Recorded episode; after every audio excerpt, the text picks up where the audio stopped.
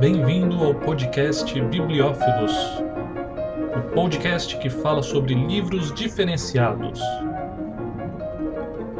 Apresentação: Eric Kojikoski. Você conhece Olavo de Carvalho? Não? Nunca ouviu falar? E desse livro aqui? É, o Jardim das Aflições, de Epicuro à Ressurreição de César, ensaio sobre o materialismo e a religião civil. Também não ouviu falar? Pois bem, esse livro aqui é muito importante para entendermos como o Brasil chegou onde chegou e também para entendermos um pouco mais sobre o mundo, tá? É o professor, escritor e filósofo Olavo de Carvalho, que mora atualmente nos Estados Unidos e possui um papel fundamental na, na história brasileira. Ele dividiu o livro, é um livro de filosofia que está dividido em cinco partes, distribuídas em 462 páginas. Tá?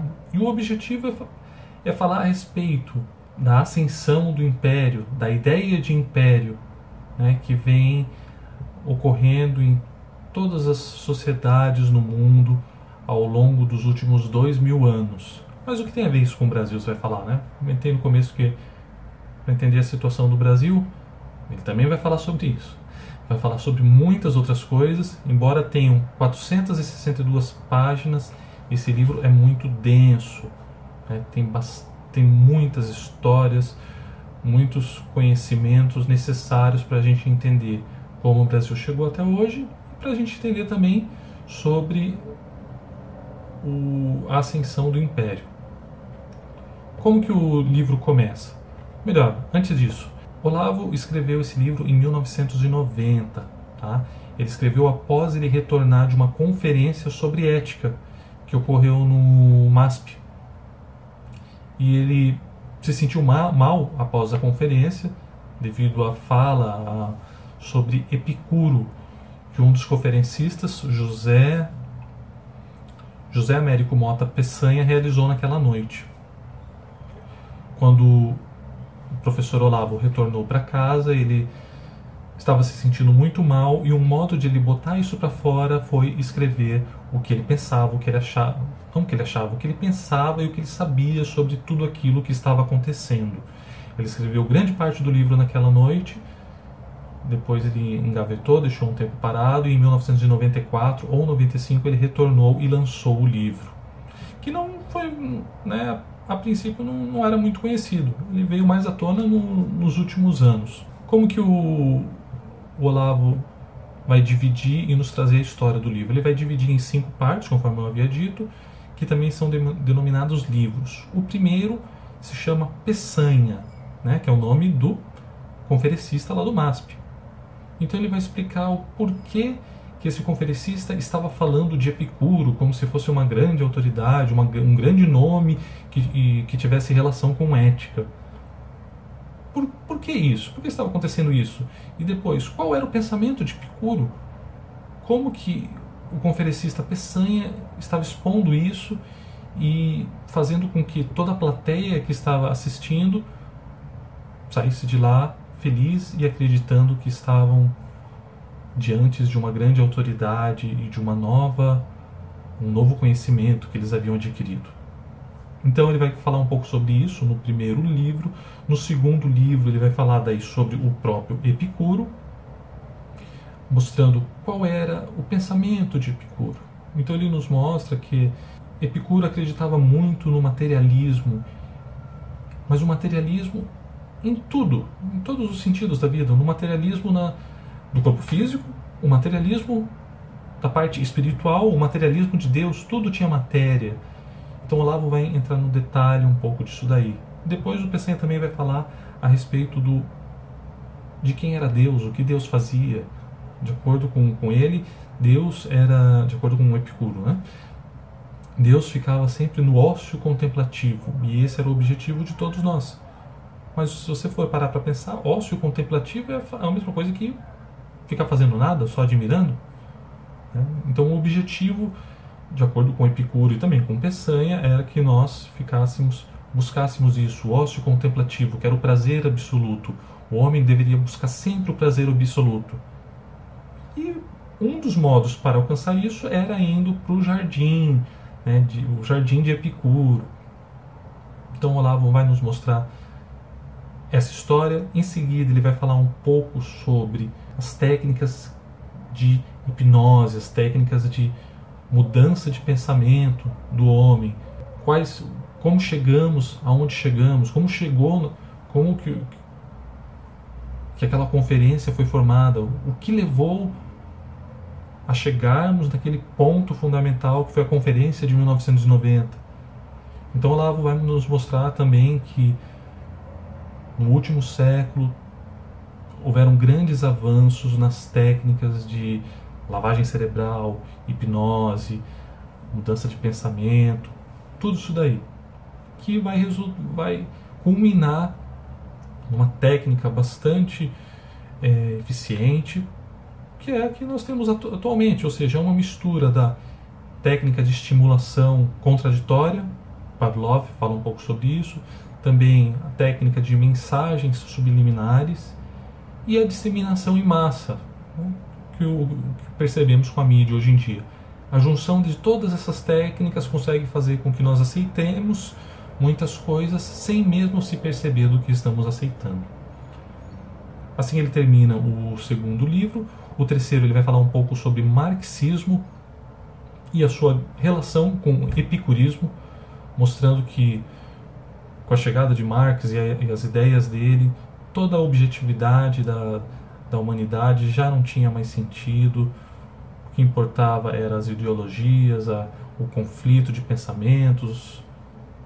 Não, importava tanto o que a gente via, o que a gente percebia, o que a gente conseguia entender através da razão. Isso não tinha mais sentido. O que tinha sentido eram as ideias, é, o confronto de ideias, da teoria versus prática e tudo mais avançando um pouco no, no, marxismo, ele também vai nos mostrar que a primeira, a primeira ideia do, do Marx era mudar o pensamento dos filósofos na parte teórica. Por quê? Porque os filósofos mudando a parte teórica, depois ele conseguiria agir mais facilmente na parte da prática. Então ele teria que estabelecer um, uma nova teoria junto com os filósofos. Esse era uma primeira mudança que Marx deveria executar. Isso daí está na tese de Feuerbach, alguma coisa assim, que o Olavo também vai explicar detalhadamente no livro. Avançando um pouco mais, vamos chegar no livro 4, que se chama Os Braços e a Cruz. Então Olavo vai falar bastante sobre religi a religião católica, todo o desenvolvimento de, dela, o papel dela na humanidade, o que aconteceu nos, durante mil anos após a fundação da Igreja Católica, né, a sua tentativa de, de, de, se manter no poder, o que ela teve de abrir mão para também continuar com uma forte influência no mundo. É, esse capítulo traz muita informação histórica, é muito importante para quem quer saber como chegamos aonde chegamos. Ele também vai mostrar que a ciência começou a ganhar grande força e a partir, a partir do momento que ela ganhava grande força e tentava explicar, né, através de meios racionais, como que funciona tudo, a religião começou a ser deixada um pouco de lado e começou a perder, perder um pouco de poder.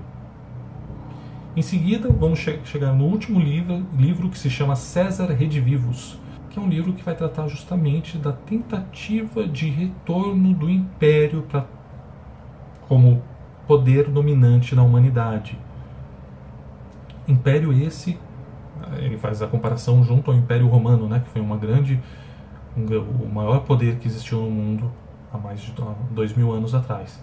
Todas as tentativas de nações de se tornarem império, todos os seus fracassos, o fracasso de Napoleão até a chegada dos Estados Unidos da América e a sua ascensão como grande império mundial que pelo que o Olavo de Carvalho falou, deu certo. E isso aconteceu por quê? Porque teve um grande apoio dos maçons por trás. E os maçons, sendo uma sociedade secreta, conseguiram aumentar a sua influência e meio que dominar todas essas dominar os setores importantes do mundo para criar um império. Mas a religião ela é fundamental ainda para a manutenção desse império. Então Olavo vai nos mostrar isso também, todas essas relações entre o Estado civil, a tentativa da, da criação da religião civil, mas essa religião civil é baseada na religião tradicional católica cristã e os maçons por trás disso, na, em sua forma secreta, que sendo secreta não pode ser fiscalizada, não pode ser questionada e tudo mais, para fazer a, a ascensão dos Estados Unidos. Terminando por nos mostrar que os inte intelectuais responsáveis né, na, na, daquela conferência no MASP estavam prestando né, um serviço para o culto, para o império mundial, talvez sem mesmo perceber o que eles estavam fazendo, através de suas técnicas de hipnose e orgulho de serem os, os detentores de todo o conhecimento e de toda a verdade. Algo que eles não percebiam que estava acontecendo por trás. Bom, aqui é um pequeno resumo do, do livro do professor Olavo. Eu já acompanho ele há algum tempo, consegui mudar bastante a minha visão sobre diversos diversas perspectivas do mundo recomendo para todos que querem entender sobre um pouco mais de política, sobre a situação do, do Brasil atual, sobre o mundo, sobre religião, sobre técnicas de hipnose. Quem quer saber sobre isso, esse livro é um prato cheio, tá? As notas que eu dei para ele em relação à dificuldade de leitura, vou dar 4 estrelas de 5. Em relação ao conhecimento, são 5 estrelas. Em relação a entretenimento, também são cinco estrelas. É um livro cinco estrelas, recomendado para todos. A leitura é facinho, tá? Não precisam, não precisem se, não precisam ficar preocupados por ser um livro de filosofia. É bem acessível a todos. Um grande abraço aí e até mais. Valeu! Então, gostou? Para saber mais, visite bibliófilos.com.br ou envie-nos um e-mail através do contato bibliófilos.com.br.